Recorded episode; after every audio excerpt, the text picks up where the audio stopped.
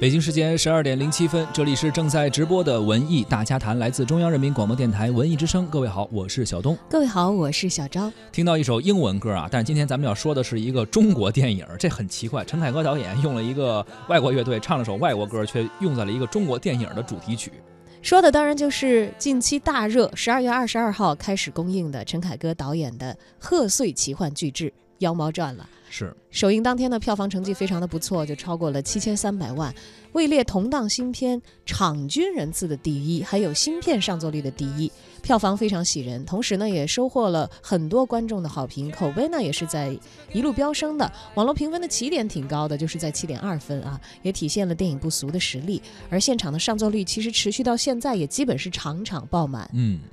那么不少的观众呢，自发的鼓掌表示了喜爱，也有一些观众表达了说盼了这么久的陈凯歌终于盼出来了，还是有一些不尽人意之处啊。仅仅一个周末的时间，电影的口碑已经自然的发酵，并且快速的传播，排片票房和上座率在接下来的几天呢，仍然有持续走高的趋势。除了票房成绩，还有影迷的口碑以外啊，电影《妖猫传》也赢得了不少专业影评人的称赞。很多业内人士都认为啊，说《妖猫传》体现了呃对盛唐的一个再现，是用六六年的匠心在视觉上呈现了一个华美无比的盛唐世界。啊，影像带来的冲击力，从影片的开始到结束都没有断绝过，而且都是扑面而来的感觉啊，细节也非常的繁复，精益求精，看得让人眼花缭乱，非常具有视听享受。不知道大家近期已经走进电影院去看过这部《妖猫传》了吗？对于陈凯歌导演这些年的电影作品，又有着怎样的观看体验？欢迎在收听节目的同时参与到我们的直播讨论，关注文艺之声的微信公众号发来留言，还有机会获得我们赠出的演出和电影门票。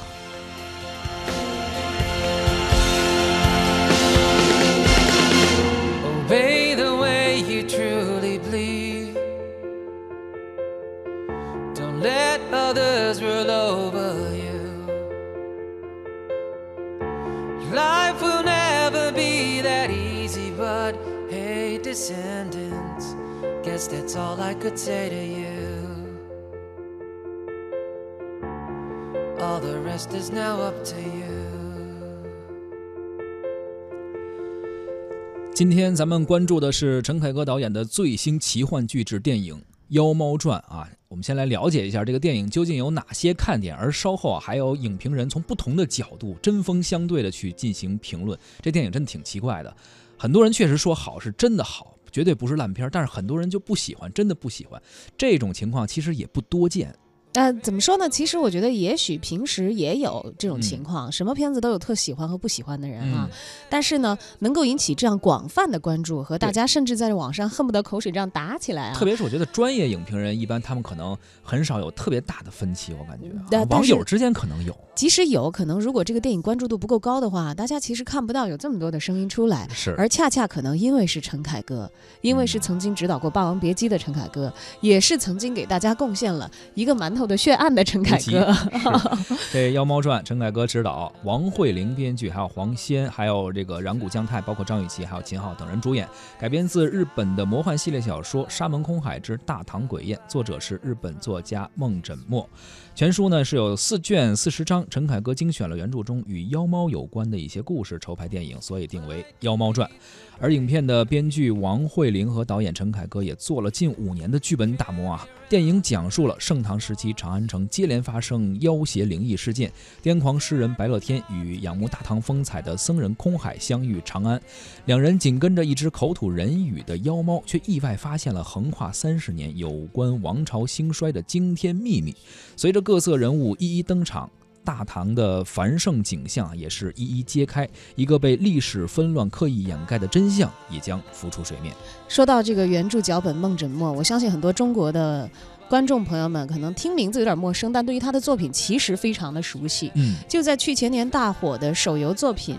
阴阳师》其实是孟枕墨的小说作品。我在上大学的时候，那会儿看了日本版的电影《阴阳师》，嗯，那个是孟枕墨的小说，他把这个故事的背景是安排在了平安时代嘛。嗯阴阳师安倍晴明和这个袁博雅，他们其实有点像可能《妖猫传》里头这一对儿这个去探寻真相的搭档一样的，是遇见了很多的妖魔鬼怪，遇见了很多的故事，而他们呢把这些故事也串联了起来。所以说呢，《妖猫传》第一大看点就是故事本身，原著首先非常好，而且同时不得不提到的编剧王慧玲啊，曾经是获得金马奖的最佳编剧，代表作告诉你有什么啊？《饮食男女》《卧虎藏龙》和《色戒》。所以说从故事剧本来看，《妖猫传》本身肯定是非常值得期待的。那么美术和场景就自不必言了啊。嗯，当然一说到陈凯歌前期在大家不剧透、不知道讲什么故事的时候，能够最直观从图像上了解到他们筹备情况的就是美术方面了。嗯，拍一部电影造一座城，这对于陈导来说是常事儿啊。是，以前拍《荆轲刺秦》的时候，特地搭建了秦王宫；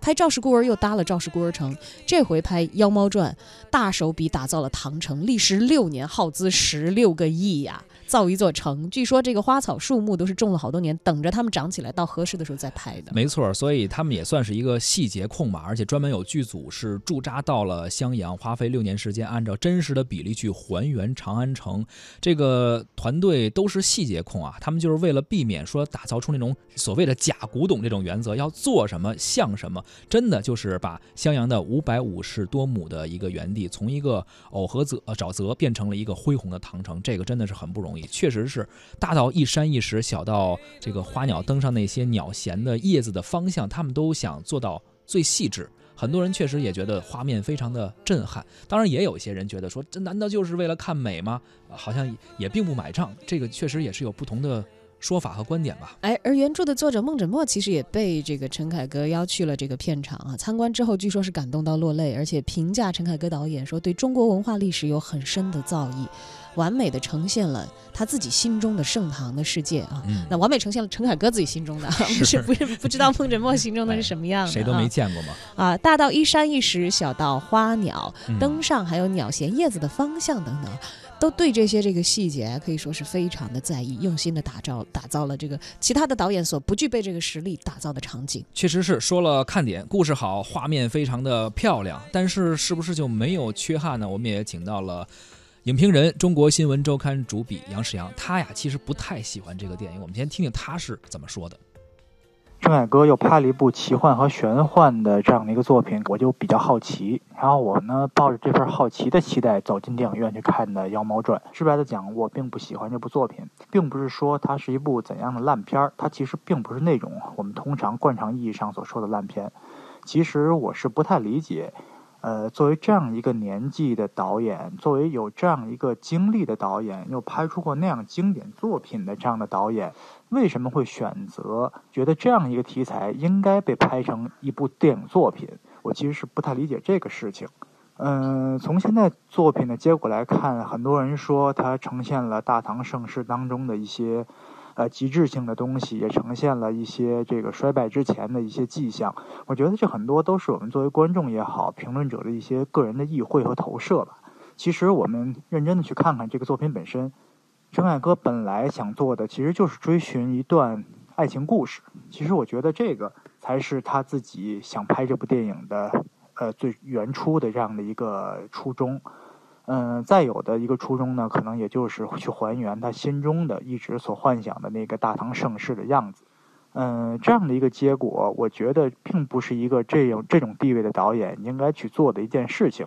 如果换一个什么样的青年导演，他做了一个这样的结果，我觉得那都可以接受。但是陈凯歌做出来这样的作品让我很迷惑。嗯，我们看看现在这些普通的观众，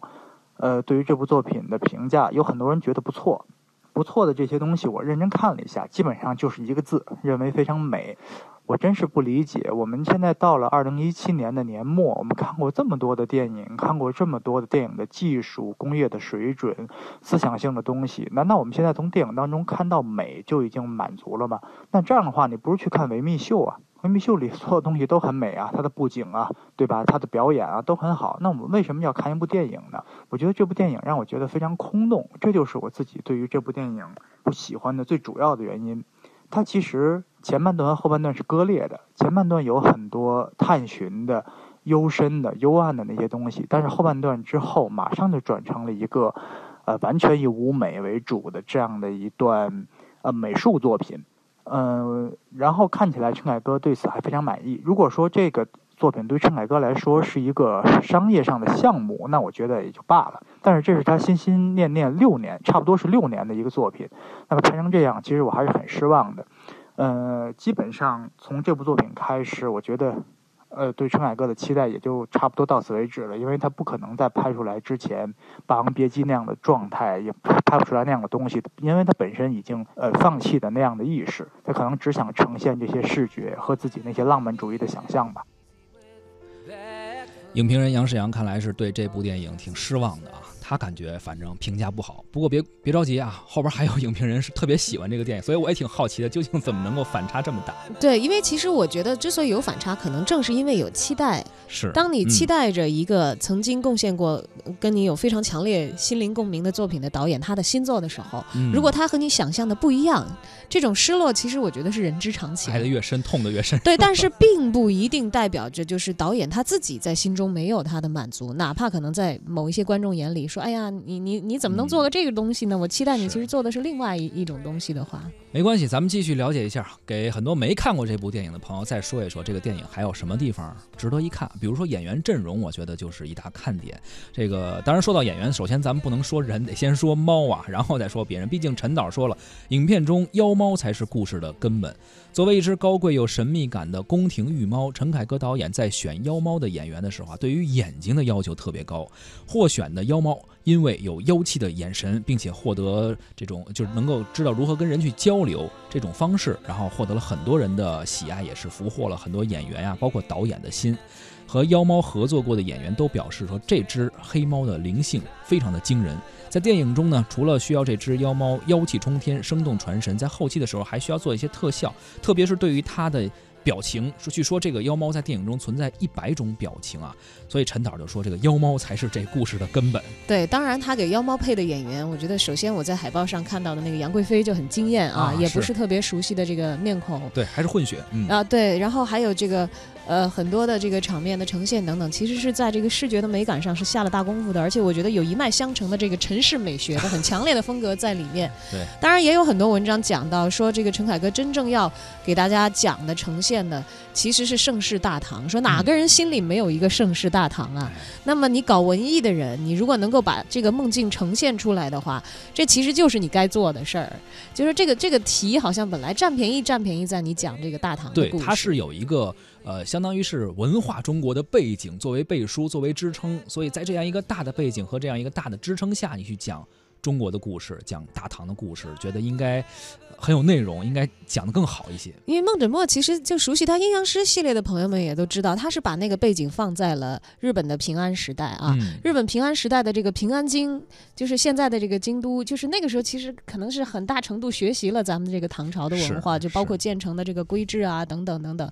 那么在这个小说里头。它的背景是中国的盛唐，所以它展现的可能就是非常有中国风情的这样的一种面貌了。导演陈凯歌也说，说电影这件事情本身就是一个冒险，他希望把《妖猫传》的这部电影呢，变成具有中国文人画风的一个常见。长卷在观众的面前呢，徐徐的把它展开，嗯，也是让大家能够感受到究竟什么才是中国之美。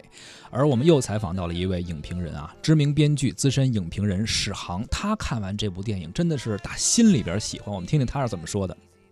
妖猫传》是一部什么样的电影呢？对我来说，就是等了很久，最后发现我等的不只是这部电影，而是等的是这部电影证明了我对这个世界的所有期待。所以我是等到这个世界的一个美好的真面目，这个美好的真面目就是导演陈凯歌，他有一本书叫《少年凯歌》，《妖猫传》让我看到那股少年之气。陈凯歌自己也说，他所有的电影拍的都是少年的突围。用我的话说呢，就是宁为玉碎的少年，面对着相约瓦全的世界，他怎么办？《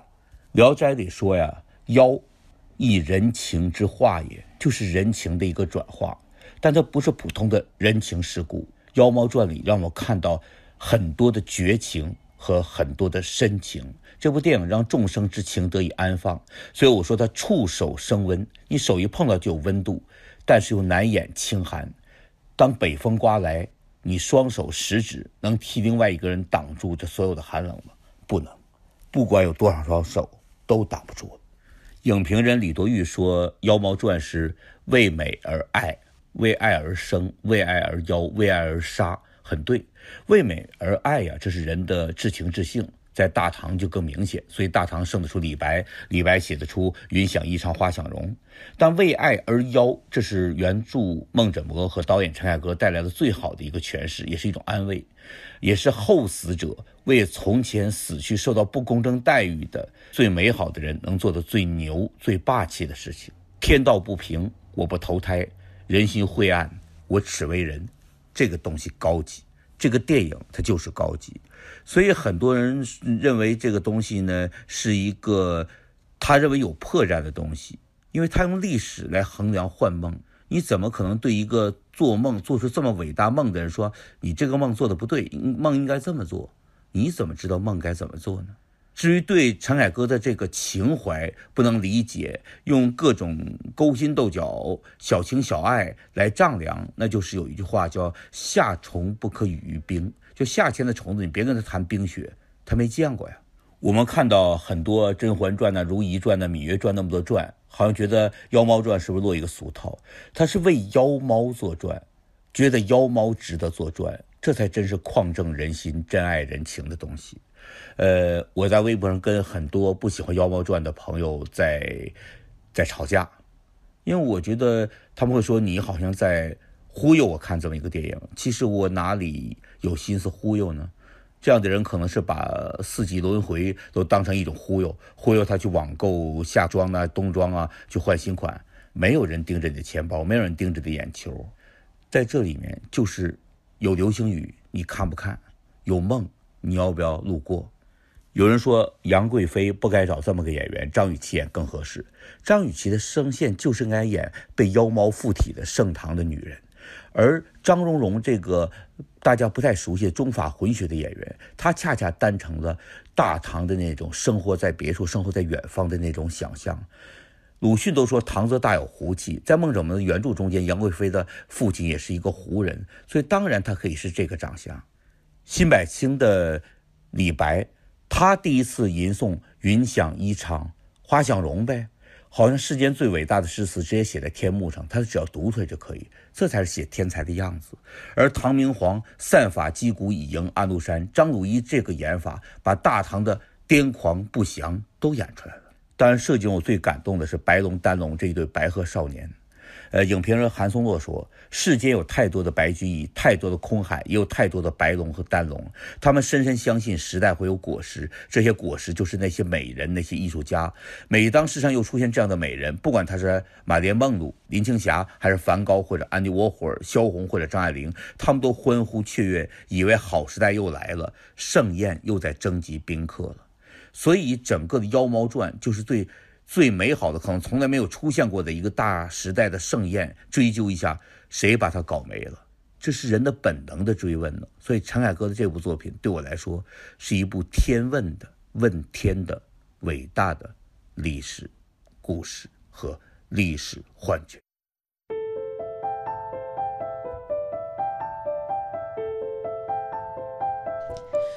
我听完这个两位影评人的感觉，可能好评的人不一定能忽悠你去买票，而差评的人不能够制止你去不看。但是听完他们俩人这么一说，我就挺想去看的。